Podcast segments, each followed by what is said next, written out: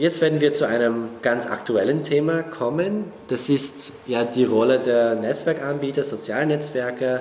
Ich nehme an, dass ihr von diesem Gesetzesvorschlag vom, vom Justizminister schon gehört habt.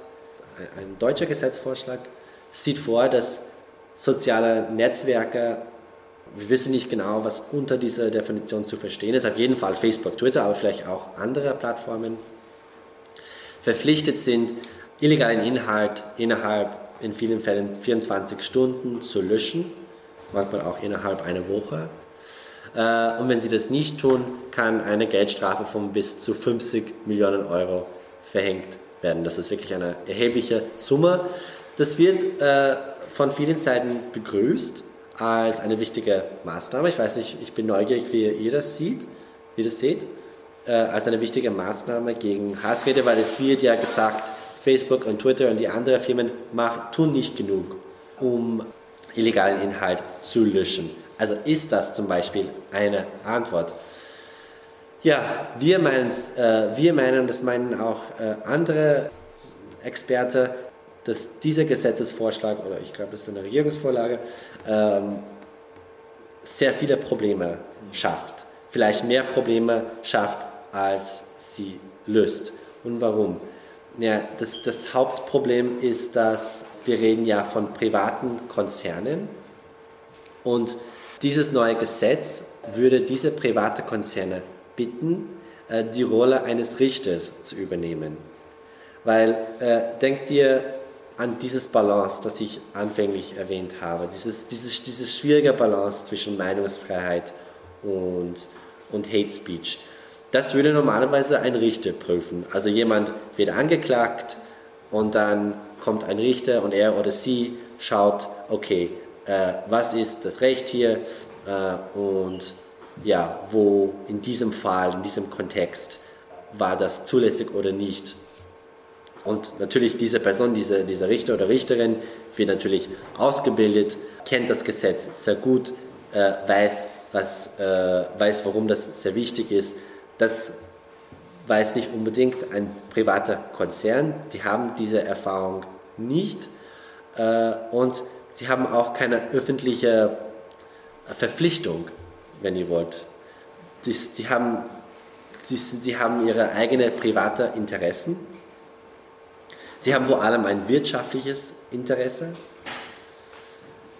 Und das bedeutet, sie haben nicht nur ein wirtschaftlich, wirtschaftliches Interesse äh, im Sinne von, sie wollen keine Strafe bekommen. Also sie werden vielleicht dann, äh, sie werden vielleicht dann Kommentare löschen, die, die vielleicht unangenehm sind, aber nicht als Hate Speech im juristischen Sinne zu sehen sind. Und daher, es werden Kommentare gelöscht, die nicht gelöscht werden sollten. Und das ist, das ist wirklich ein großes Problem für die Meinungsfreiheit dann, denn diese Plattformen ja ob wir das mögen oder nicht, sind ein, ein, ein wichtiger Ort für Debatte, öffentliche Debatte und so, und so weiter.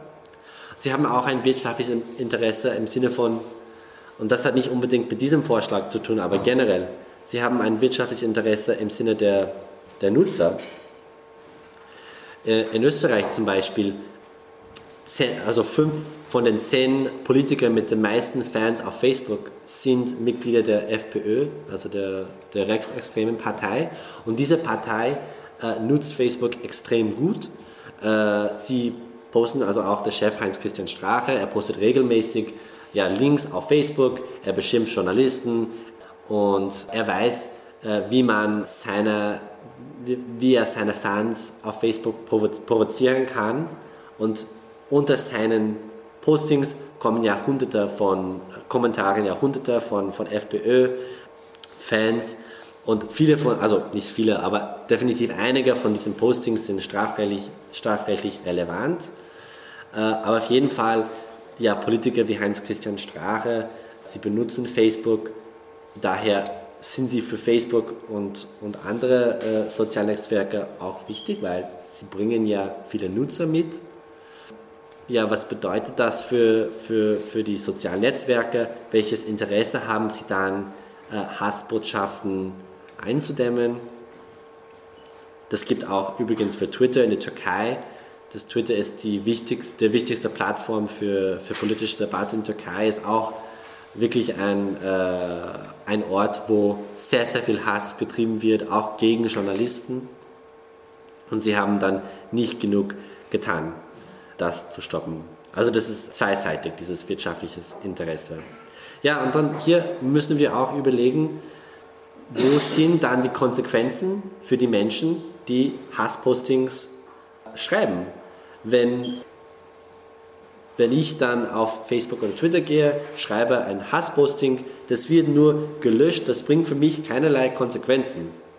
Ich glaube, da müssen wir schon fragen, naja, auf der anderen Seite ist es ja die Aufgabe des Staates, ja, den Rechtsstaat zu bewahren. Das bedeutet, äh, Straftaten ja, dann zu bestrafen. Nicht einfach, äh, dass private Konzerne diese Rolle übernehmen und das tun, sondern auch, ich glaube, wenn wir wollen, dass Menschen verstehen, dass etwas, was auf der Straße, wenn ich etwas auf der Straße sage, laut, wenn ich ein Politiker oder, oder sonst jemand auf der Straße Hate Speech betreibe, das würde zu Konsequenzen führen. Das ist dann dasselbe auf dem, auf, auf dem Internet. Wenn wir wollen, dass Menschen das verstehen, dann sollte es ja auch Konsequenzen geben. Es sollte auch äh, strafrechtliche Konsequenzen geben. Und mit diesem System würde das nicht, das wäre dann nicht der Fall, weil die Kommentare würden einfach gelöscht werden, ja, ohne dass ich als Privatperson unbedingt etwas daraus lerne wenn ihr wollt. Also ich sehe das auch als, als Problem.